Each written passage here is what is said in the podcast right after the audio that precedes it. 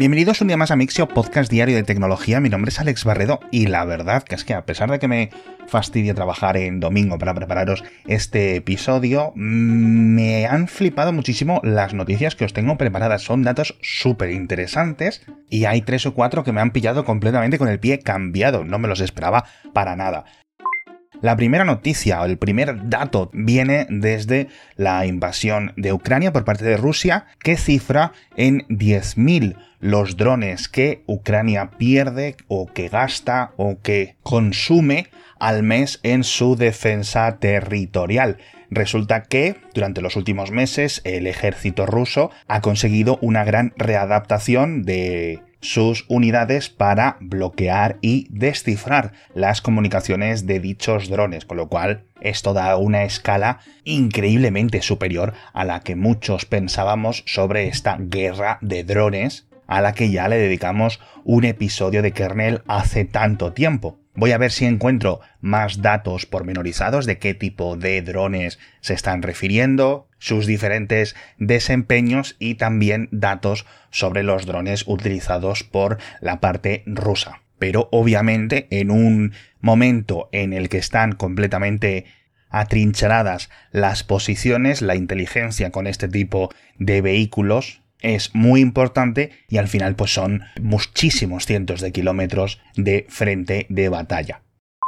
La siguiente noticia tiene que ver con la televisión de 55 pulgadas 4K gratuita que estaban preparando la gente o dos de los creadores de Pluto TV, la habían denominado Teli, y que tenían unos planes bastante ambiciosos. Iba a decir vender 500.000 unidades al año, pero no sé si el verbo correcto es vender, porque en principio nadie las va a comprar porque van a ser gratuitas. Así que de momento voy a utilizar el verbo enviar. Y resulta que lo tenían todo muchísimo, muchísimo mejor pensado de lo que al menos yo me esperaba, porque me he cruzado con una entrevista y desglose de sus planes, en los que vemos un plan que ya no me parece tan loco. Lo primero es que toda la arquitectura a nivel de software y de licencias y de todos los planes de negocio que tienen diseñados está enfocada en no tener que pagar ningún tipo de licencia a nadie ni ningún tipo de retribución por preinstalar una aplicación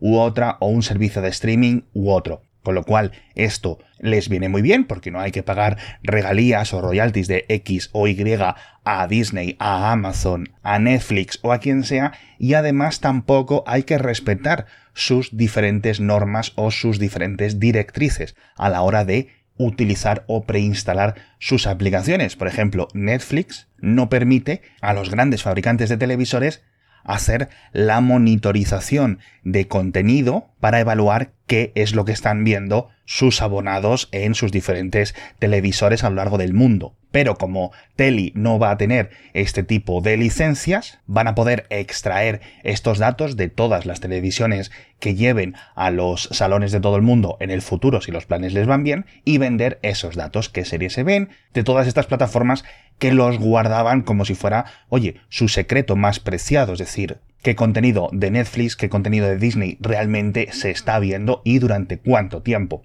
Y como podréis imaginar, la captura de datos es algo primordial para este modelo de negocio y comentábamos que iba a tener una webcam para las aplicaciones de videollamada, por ejemplo, va a venir con Zoom preinstalado, etcétera, pero los usuarios de estas teles gratuitas van a poder cerrarla físicamente. Sin embargo, va a contar con un sensor ultrasónico que sea capaz de evaluar con más o menos certeza cuántas personas hay en las inmediaciones de la tele. Es decir, que si mezclas qué contenido se está viendo y cuántas personas hay constantemente pasando por delante de la tele cuando esté funcionando y cuando no esté funcionando, a pesar de que no puedan saber qué personas son, ningún tipo de reconocimiento facial y nada, pero pueden ver ahí unos bultos moviéndose, pueden hacer un agregado de todos esos datos y todo eso es increíblemente goloso para los anunciantes. Además, en este artículo que quiero que leáis, habla de las diferentes ideas y conceptos para tener funcionando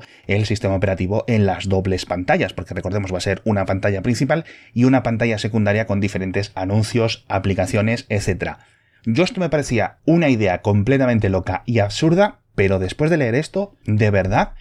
que creo que tienen una oportunidad muy, muy interesante y además comentan, aquí esto nos lo tomamos un poco más con escepticismo, que aparte de este millón de unidades enviadas durante el primer año, recordemos de momento en Estados Unidos, planean que en 2024 sean millones de unidades. Eh, la verdad, son planes ambiciosos, pero francamente, como triunfe, como empiece a funcionar y empiecen a enviar teles y a recopilar todos estos datos que creen poder recopilar haciéndolo de una manera legal, esto va a cambiar radicalmente la industria del entretenimiento sin ningún tipo de dudas.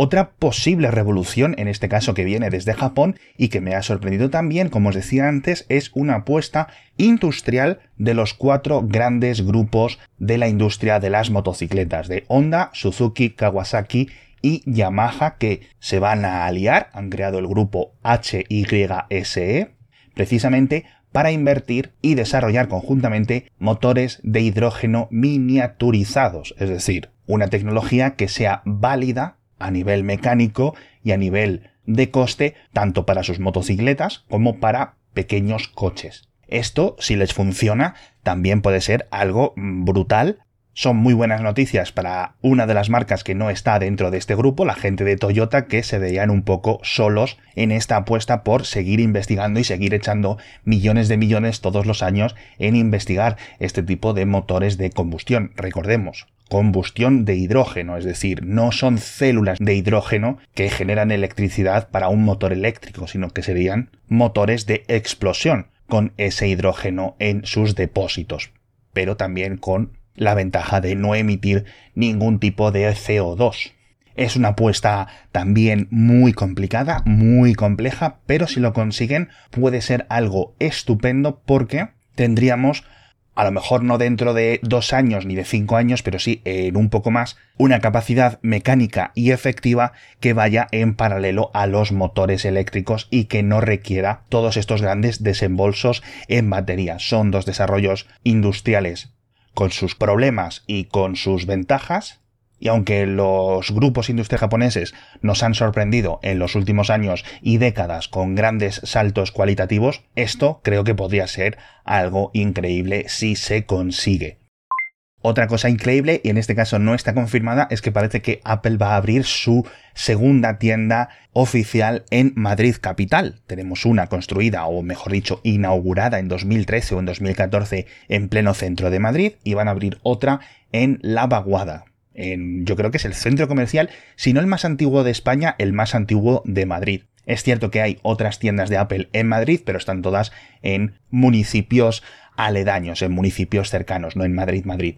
Esto no está confirmado por la propia Apple, así que lo entiendo que lo han filtrado o el estudio de arquitectos que están trabajando en la remodelación de la vaguada o la gente del propio centro comercial, pero sería la primera tienda de Apple en casi una década, precisamente desde que se abrió esta del centro de Madrid que os decía hace unos segundos. Y es que es muy raro que Apple abra tiendas nuevas. Ha pasado de abrir 30, 40, 50 tiendas todos los años a lo largo del mundo a apenas abrir dos o tres al año desde 2018-2019. No sé muy bien qué es lo que ha causado este cambio de estrategia dentro de Apple, pero una vez que llegaron a 500 tiendas casi pararon completamente en seco.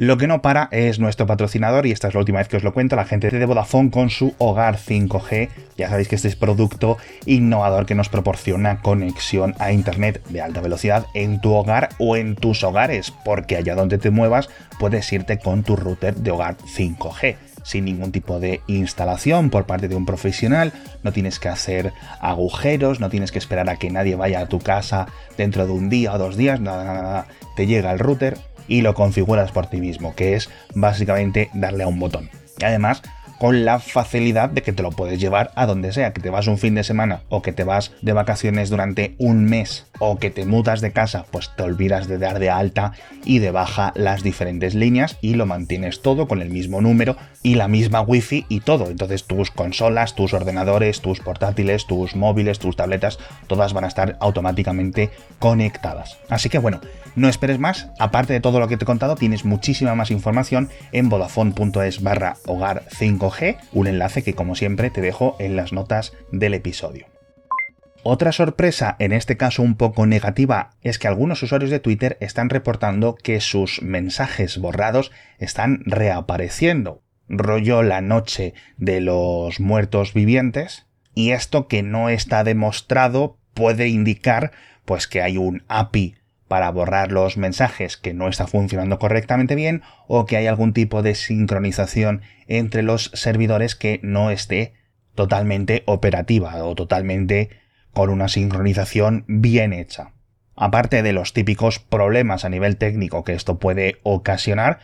lo que revela al 100% es que tanto Twitter como otras muchísimas aplicaciones y plataformas digitales realmente no están borrando el contenido cuando el usuario le da a borrar, sino que básicamente le aplican una variable que indique que está borrado. Como no hay apenas detalles técnicos de este tipo de suceso y tampoco yo veo eh, pruebas completamente fehacientes, lo más probable es que tengamos que esperar a una hipotética futura revisión por parte de alguna autoridad o alguna agencia nacional de privacidad y en el caso de que se demuestre lo que dicen algunas de estas personas, pues francamente la multa para Twitter podría ser muy grande. Pero, de nuevo, esto es algo completamente común en muchísimas grandes plataformas digitales y no se está auditando lo suficiente que el borrado de datos funcione realmente como un borrado. Otra cosa que resucita, en este caso voluntariamente, es la gama de smartphones de HTC que han presentado el U23 Pro, un nuevo teléfono móvil que francamente, después de ver sus especificaciones y sus características, pues me parece completamente genérico y yo os diría casi que innecesario. Es decir, HTC durante los últimos años ha intentado volver a subirse al carro de los smartphones con diferentes ideas de bombero, que si el blockchain, que si los NFTs, que si no sé qué, y esta idea no parece muy diferente. La única diferencia con el típico móvil Android baratucho que te puedas encontrar por ahí es que viene con Vivers instalado, que es el, Horizon Worlds o la plataforma digital de realidad virtual de HTC, pero desde que vendió su división de ingenieros de smartphones a Google, pues la capacidad que tienen es muy reducida y de hecho este móvil yo creo que no acabe saliendo ni de Taiwán. Hablando de Taiwán, nos vamos un poquito más al norte, a China, porque la Agencia Espacial del país ha anunciado los planes para su gran satélite de observaciones, que lo han llamado Tianlin, que significa vecino en el cielo y precisamente va a ser vecino del James Webb, porque también va a estar en la órbita del punto L2 de Lagrange,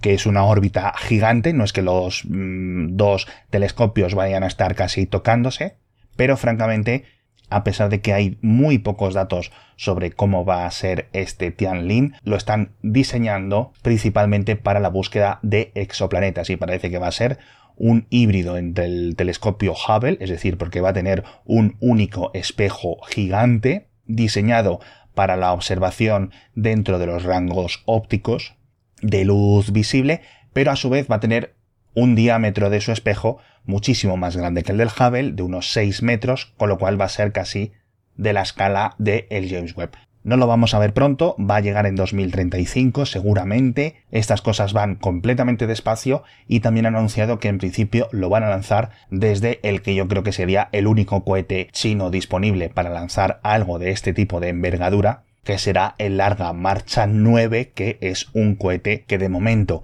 está en etapa de diseño y que va a ser muy similar en funcionalidad o en operaciones a la Starship de SpaceX.